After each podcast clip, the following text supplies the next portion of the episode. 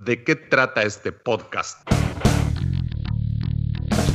Te provee de herramientas para mejorar, ajustar actitudes, recalibrar, madurar responsablemente para que tu futuro y aquel de los que te rodean sea estupendamente, sosteniblemente, saludablemente espectacular.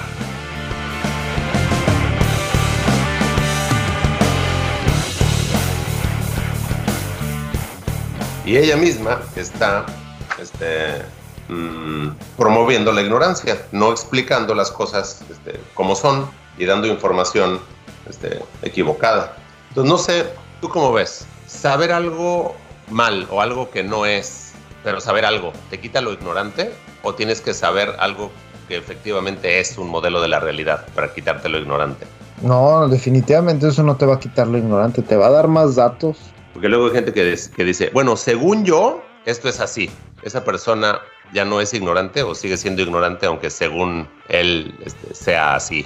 Ese es mi punto, ¿no? No, sigue siendo ignorante. La ignorancia, la ignorancia va a predominar. Pero lo importante es siempre tener esas ganas de seguir aprendiendo, ¿verdad?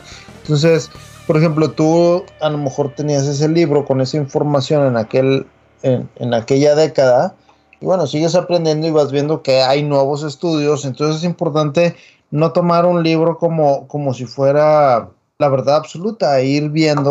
De hecho, hay autores que van corrigiendo sus libros y van haciendo adendum, adendums, eh, este, adendas, perdón. Van haciendo adendas y corrigiendo datos que ellos descubrieron posteriormente que estaban equivocados.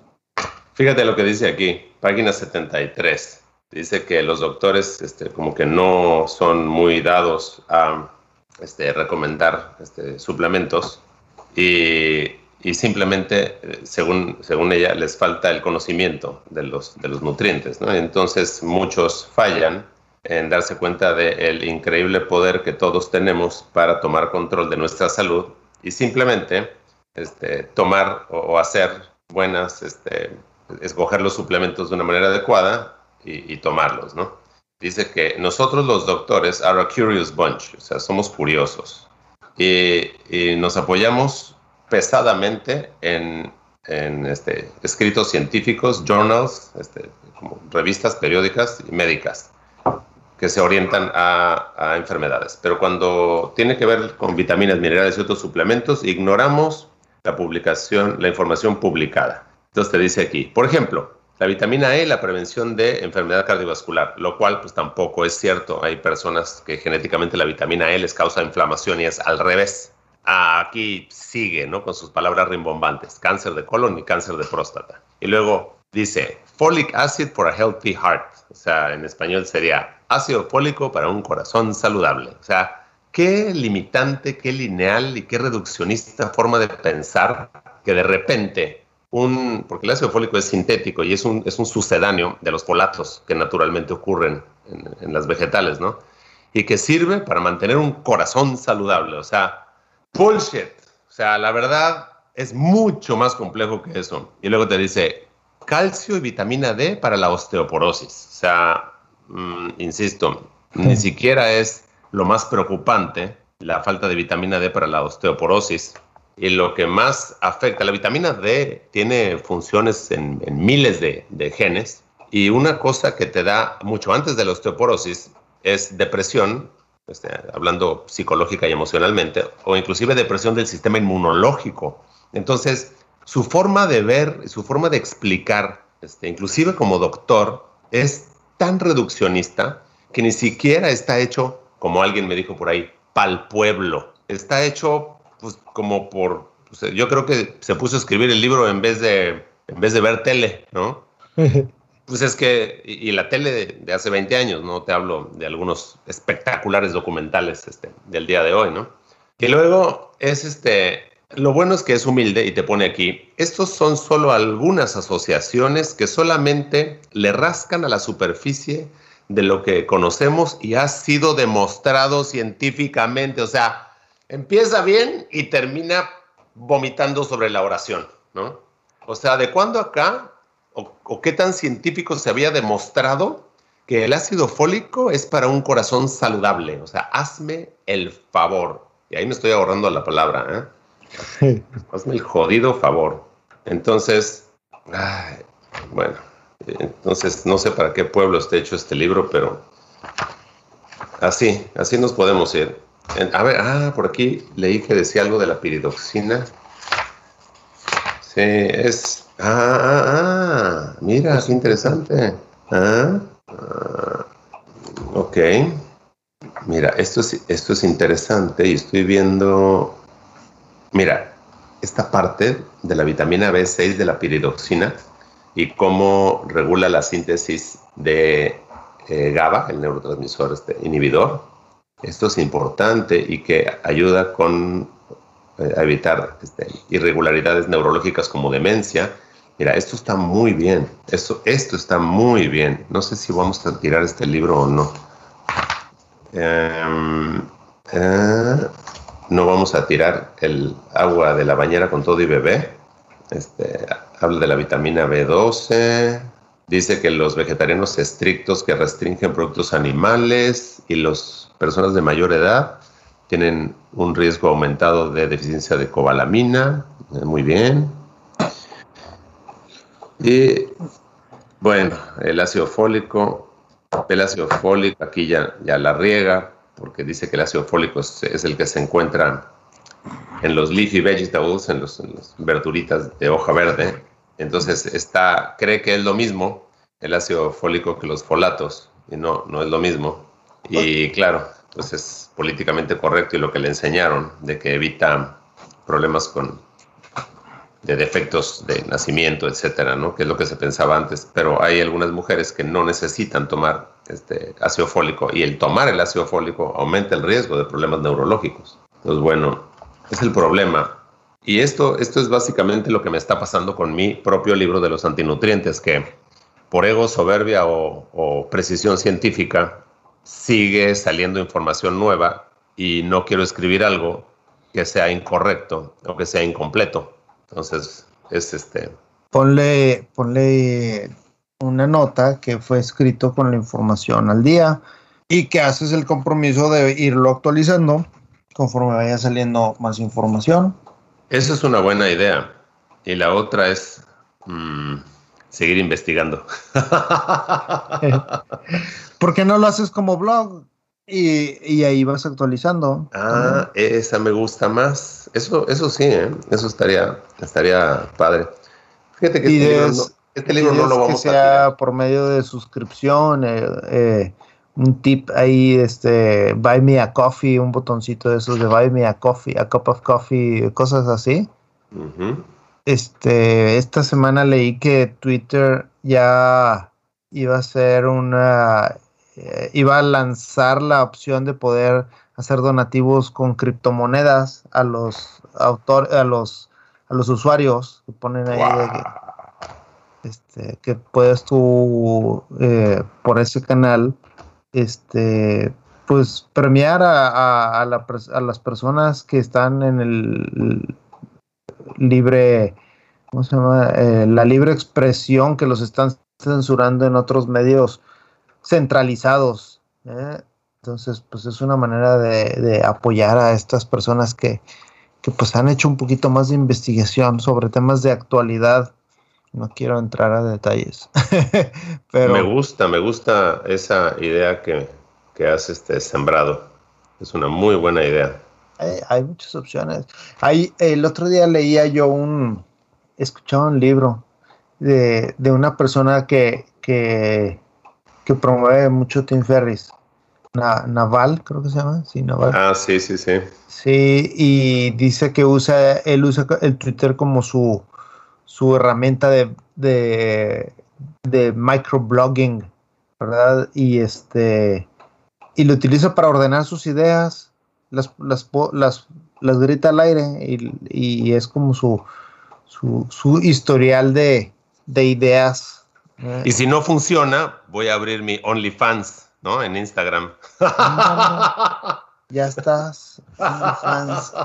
No, no, pero es diferente, Instagram y OnlyFans. Ajá. Pero ahí me voy a promover. Fíjate que te puedes hacer millonario. El otro día escuché la historia de una chica que con esto de, de, la cuarentena, que ya no es que ya no fue de 40 días, terminó siendo ya que vamos casi dos años. Este em, estaba pues limitada en sus eh, eh, en sus este, recursos económicos y se le ocurrió abrir una, una página de OnlyFans y estaba ah, ganando mil dólares al mes solamente poniendo imágenes de sus pies. Wow. O sea, hay para todos. Hay para todos, ¿eh? A lo mejor puedes poner imágenes de tus barbas o de tus pelos y es suficiente. Mis recortes de uñas de la mano izquierda, ¿no? Ándale, ya está. Ya está. Hay, bueno, a ver, espérame. De regreso a este libro, este libro no lo vamos a tirar. Me, ha vuelto a ganar, fíjate. Dice aquí los puntos clave de la, de la dieta este, Greenwich. Dice, em, el punto número uno es que te limita a 100 gramos de carbohidrato para la gente que no hace ejercicio y te da un poquito más de carbohidrato para la gente que da ejercicio, lo cual tiene sentido. El punto 2 dice que, este, em, que no, te no ingieras este, em, alimentos basados en carbohidratos. El punto 3, no alimentos este, con almidón, este, entre los cuales este, pues te pone arroz, pasta, este, pan blanco, pan, este, perdón, este, eh, papas, este, maíz, aprender las diferencias entre los carbohidratos y bla, bla, bla. El, en un punto 4 te dice evita las frutas, que no te engañes, que son solamente azúcares. El punto 5, que ingieras un poquito más de fibra, lo cual este, no tiene ningún problema hasta donde yo sé. Lo que no me gustó de este libro es ese, es que parece que está pagado por estos em, estos cuates que en el año 2000 eran muy fuertes como, una, como suplementos, no voy a decir la marca, porque son los de Lefedra y todo esto que empezamos a hablar, ¿no? No, no, no, no, no, las cruces, las cruces, ni lo siguen mencionando. Sí, que lo, que lo prohibieron. Entonces, bueno, este, el, problema de este libro es ese, que por un lado sí tiene eh, buenos tips, pero por otro lado, y para darle gusto este, al, a la empresa que, le, que lo patrocinó, pues está hablando bellezas de unos suplementos que no lo son. Me acordé del el episodio de Los Simpson cuando agarran a Homero para promover la marca de unas barras energéticas. ¿No te acuerdas tú de ese episodio? No. Y, y le ponen, iba a ser un reto ahí como, como de, de ¿Cómo se llaman estos shows de, realidad? Este, ya hace mucho que ya no veo la tele. Pero bueno, la cosa es que lo pusieron a hacer un reto y, dije, iban a demostrar que esas barras energéticas era todo lo que necesitabas para llegar a la cima de la montaña. y pobre Homero se iba muriendo a mitad del camino porque no era suficiente la, cantidad de energía que le daban las barritas, esas ni la nutrición. pobre vamos a verlo, vamos a verlo. Tengo aquí en mis manos otro libro que se llama El poder del metabolismo. Ah, yo pensé que ibas a decir el poder de la hora. No, mira, el poder del metabolismo, que está muy bonito y con unas letras así como color candy apple red. Este libro dice que fue ganador del Premio Literario International Latino Literary Award del 2010, el mejor libro de salud del 2010. ¡Wow! Está en mis manos. ¡Wow! ¡Gu, wow! Entonces, este libro tiene historias de éxito al principio, ¿no? De gente que bajó de, grasa. Em, primera edición México, octubre del 2009. A ver, abro el libro donde en la página 295. Oye, por cierto, déjame hago un paréntesis y continúas con el libro. El otro día vi una persona que en su Instagram publicó que si, eh, que, hay que tener cuidado con el consumo de alcohol, bueno, específicamente vino, si tienes problemas de tiroides. ¿Tú has investigado algo de esto? ¿O te hace sentido el warning? Evitar el consumo de vino si tienes problema de tiroides. Ajá. ¿No decía por qué? No, pues era Instagram, era una, era nada más que be mindful, este, decía, be mindful of wine consumption when you have a thyroid problem o algo así, decía. Entonces me llamó la atención, pero he estado tan ocupado y, no he tenido tiempo de dedicarle a investigar y dije, mejor le pregunto al experto. Pues gracias dobles. Yo creo que consiguieron su cometido, esos individuos, pues porque te llamaron la atención a ti, a mí y a un montón de otras personas que nos están escuchando. No logro encontrar una conexión directa entre una cosa y otra, a menos que sea una, una toxina o una contaminación del vino. Aparte, si fuera así, tendrías que consumirlo diario y en qué concentraciones para que pudiera afectarte el funcionamiento tiroideo en particular.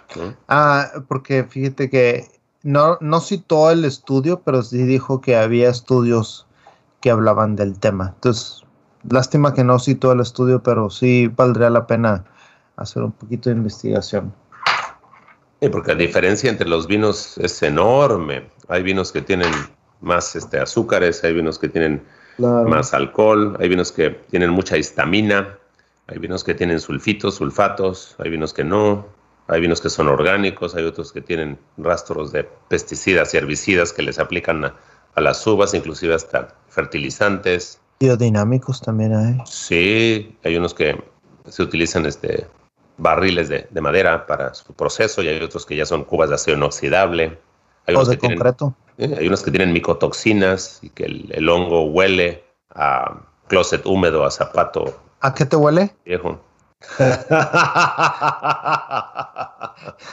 Estamos hablando de los vinos. Ajá. Que puede oler este, el corcho a, zapato este, húmedo, a closet este, húmedo, a ropa vieja, así, ¿no? A humedad. Ah, eso te huele. La cosa es que, insisto, son este, comentarios como para llamar la atención y tienen ramificaciones este, profundas y no difícilmente se encontrará una relación este, directa entre una cosa y una afectación. Insisto, a menos que sea una toxina o un veneno bien este, estudiado, ¿no? Fíjate que este libro del poder del metabolismo le estoy dando, le estoy dando una ojeadita y tiene bastante cosas bien, bien interesantes y creo que este no va a la basura.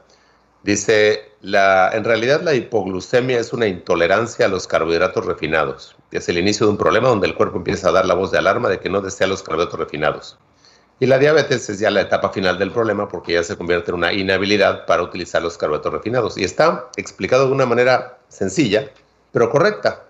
Entonces, te, pone aquí que la hipoglucemia es como una protesta o una huelga laboral y la diabetes ya representa una empresa fracasada que cerró sus operaciones porque no pudo seguir operando. Híjoles. bueno, pero digamos que no es, yo no, no considero que sea, que incorrecta, ¿no? Este, luego que habla de la, de la hormona tiroidea, de la T3 que produce la glándula, la hormona T3 es la hormona activa, Mientras más tiempo pase una persona a dieta, mayor será la reducción en la producción de su glándula tiroides de esta hormona T3 que controla el metabolismo. ¿What? Pues qué tipo de dieta estás manejando, ¿no? Es un mecanismo, de adaptación del cuerpo. Mientras menos... menos manejando lo que viene siendo... Sí, caray. Menos consumo de comida, menos velocidad del metabolismo. Economizar en tiempos de escasez. Las dietas de calorías le dan el mensaje incorrecto al cuerpo. Eso me gusta le dan el mensaje que tiene que reducir el metabolismo porque si no lo hace quedará sin comida. Mm. Y, pero fíjate qué interesante que habla de la hormona tiroidea como si esta fuera este, automáticamente afectada por la ingesta de comida cuando a lo mejor el, proceso es un poquito más complejo y también involucra la, la temperatura este, del cuerpo y la este, necesidad o medición de algunos nutrientes específicos, ¿no? Porque cuando estás en cetosis hay un menor consumo de comida, cuando estás está haciendo ayuno, y no a todo mundo se le, se le baja la este, producción de hormona T3, ¿no? Entonces, bueno, no, la bilirrubina yo creo que sí, al no haber ingesta de, de grasas, ¿no? Este, a ver, me voy a adelantar a la página 230. Fíjate esto. Eh, el colesterol aumenta siempre que aumentamos nuestro consumo de carbohidratos refinados. no se refiere al colesterol como tal, se debe referir al LDL, Low Density Lipoprotein, y eso sí estaría correcto. Lo malo es que aquí, pues, pues es químicamente incorrecto el decir que el, colesterol per se, o sea, hablando del precursor de hormonas esteroideas, es lo que te aumenta cuando aumentas carbohidratos refinados. Entonces, está utilizando el, término coloquial por cierto, fíjate, hablando de colesterol, creo que ya lo hemos tocado en otros episodios de Segundo Aire, este podcast anterior. Bueno, em, mi mamá fue a su check-up médico anual y la regañó el doctor que porque trae el colesterol muy alto y le recetó estatinas. No, the beginning of the end. Dime que no eh, se las está tomando. No, no, no, no, no se las está tomando, nada más no le digas a nadie.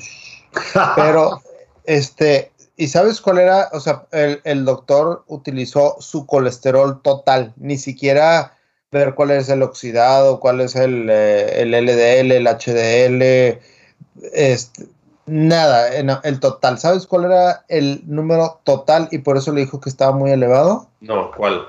180. Jesus Christ. Hace cuatro, no, en el 2014 yo me hice mm. un estudio de sangre y mi nivel de colesterol total era de 384 miligramos por decilitro. O sea que técnicamente, según las estadísticas y los doctores que así lo creen, yo ya debería haber tenido al menos un, par de infartos importantes, fulminantes, ¿no? Y sin embargo, pues no ha sido así. Entonces, este, pues qué tristeza me da que no tienen interés en seguir investigando del tema. De hecho, aquí mismo, en este mismo libro, página 230, se ve que este doctor, este, quien venció su propia obesidad y que ha ayudado a más de 25 mil personas a perder peso y a controlar su diabetes, tampoco entiende el rollo del colesterol. Entonces, ¿qué significa, Arturo? Pues que para, que para vencer tu propia obesidad y ayudarle a más de 25 mil personas a perder peso, no, no necesitas tener idea de la bioquímica de las hormonas esteroideas ni saber qué onda con el colesterol. Fíjate lo que dice aquí. Y voy a leer, y voy a leer así un parrafito. Dice, esto es del poder del metabolismo. Dice, hemos cambiado mantequilla por margarina, grasa de cerdo como se usaba antiguamente para freír por aceite de maíz y huevos por imitaciones de huevo. Todo esto para cambiarnos a los productos sin colesterol. Sin embargo, cada vez tenemos más gente con alto colesterol, más gente con arterias tapadas de colesterol. Pues por eso.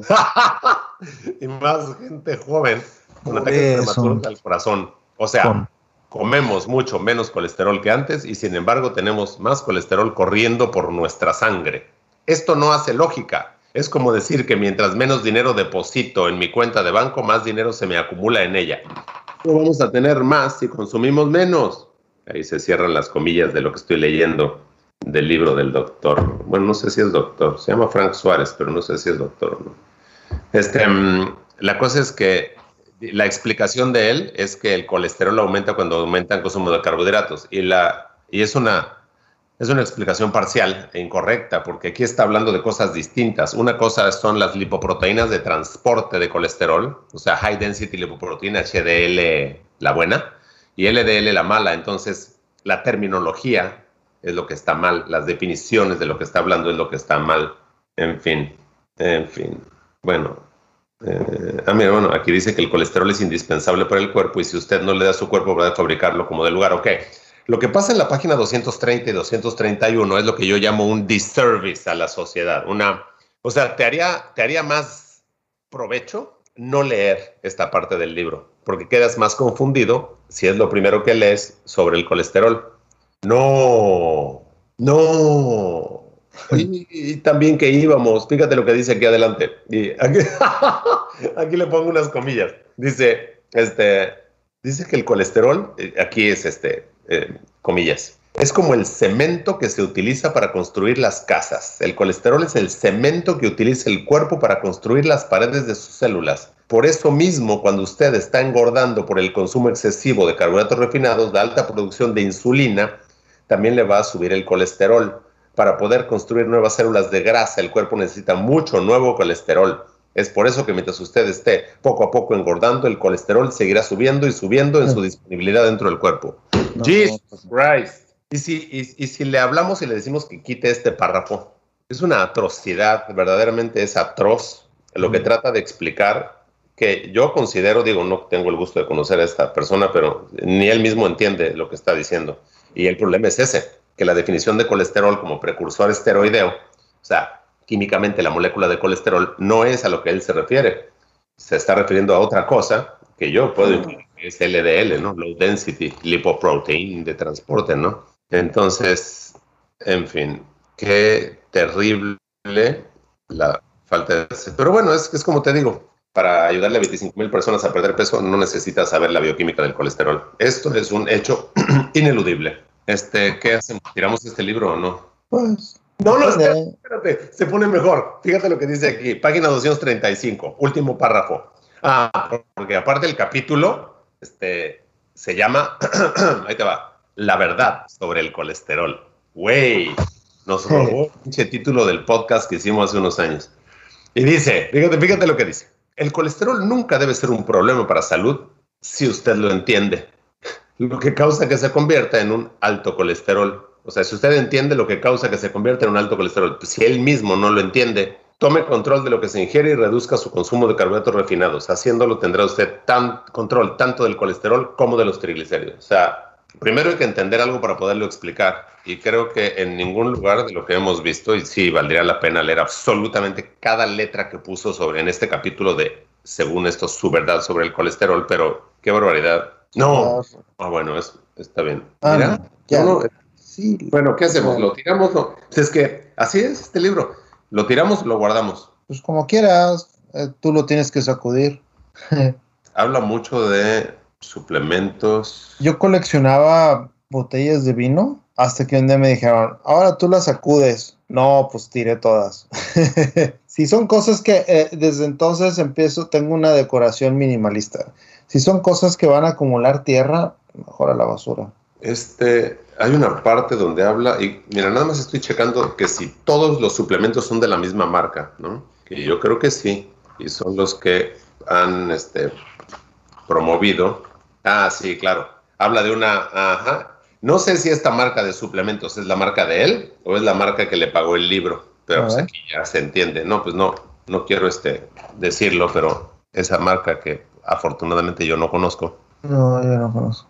Ajá, quién sabe en qué país esté. La cosa es que, claro, todo el resto del libro habla de los suplementos de esa marca y supuestamente cómo, cómo funcionan, ¿no? Entonces, bueno, y por ahí hay otra cosa rescatable que habla sobre el, el coco y las grasas que tienen y cómo ayudan a evitar el desarrollo de la cándida. Este, habla de la temperatura corporal, entonces, este, también algo del agua. Ah, es que él trabaja en una empresa. Ah, claro, por eso es que le ha ayudado a 25 mil personas a través de su empresa de bajar de peso, no él uno a uno en el consultorio. Ya, ya, ya entendí. Habla del agua, de los vasos de agua, seis vasos de agua. ¿Ves? Ah, ok. En fin, ok. Este no lo vamos a tirar todavía. Vamos a guardar. Muy bien. Este, aquí tengo otro. Uy, uy, uy, este. uh, este.